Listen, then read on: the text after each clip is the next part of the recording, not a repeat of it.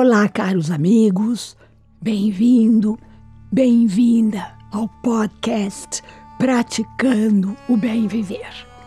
Eu sou Márcia De Luca, compartilhando semanalmente aqui episódios sobre variados temas ligados a yoga, meditação e ayurveda para inspirar você a trilhar os caminhos do bem viver. Mantendo ainda a série Pais e Filhos, insistindo no mesmo assunto para salvar nas suas células a memória desses valores tão importantes ao longo de nossas vidas. A partir de muita repetição, eles começam a se tornar hábitos e a criança começa a repeti-los no piloto automático. E hoje vamos abordar um valor chamado empatia. O mundo precisa mais e mais de pessoas exercendo a empatia. A nossa capacidade de nos colocarmos no lugar do outro, de sentir o que o outro está sentindo diante de uma determinada situação, nos faz humanos. As pessoas agem a partir de condicionamentos do passado e das premissas de comportamento que receberam de suas famílias, das escolas e da sociedade a qual pertencem. Por isso, a empatia deve ser treinada para que a gente, de fato, consiga sair do nosso ponto de referência e tente imaginar o ponto de referência do outro. E a empatia é só o começo dessa história, que idealmente evolui para a compaixão e aquele impulso para agirmos a fim de tornar a vida do outro mais leve. Já imaginou que delícia viver em um mundo em que todos nós tivéssemos isso em mente sempre? O alquimista suíço Paracelso, considerado o pai da toxicologia, é autor de uma frase famosa, segundo a qual tudo pode ser um veneno, sendo que a diferença entre o remédio e o veneno é a dosagem.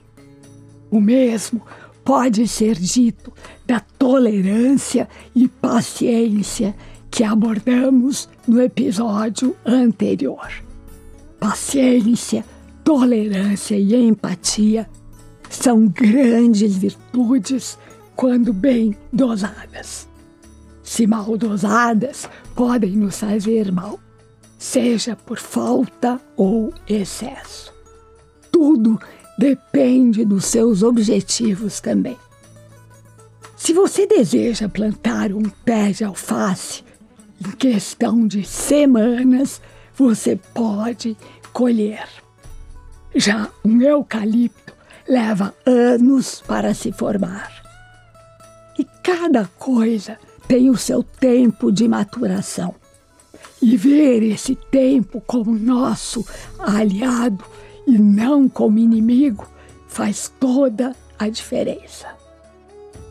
Portanto, jamais perca uma oportunidade para trazer à tona o valor tão importante da empatia.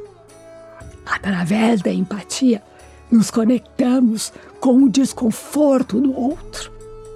Mas temos que ir mais além. Só empatia não basta.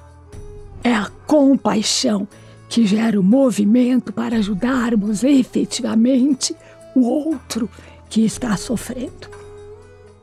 Incentive então seus filhos a sentir empatia pelo outro, seguido da compaixão, que faz toda a diferença nesse aspecto.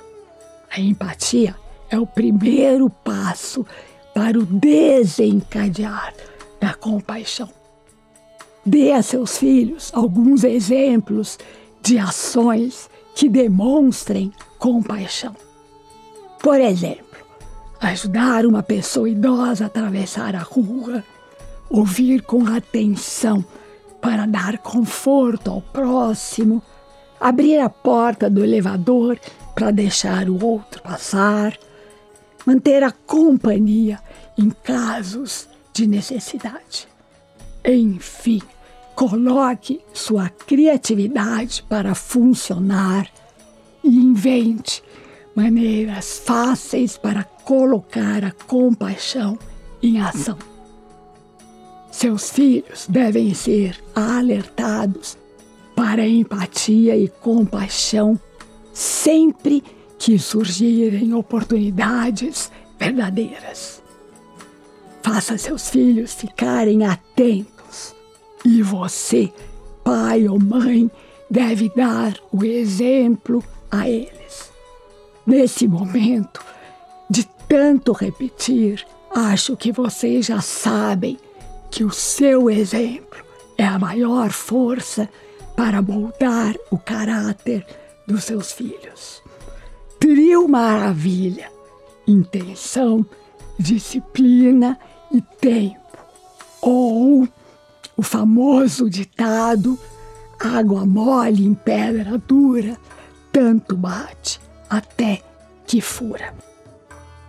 E aqui me despeço com a já famosa e conhecida saudação indiana. O ser que existe em mim reverencia o ser que existe em você. E todos somos um só ser de pura luz. Namaskar.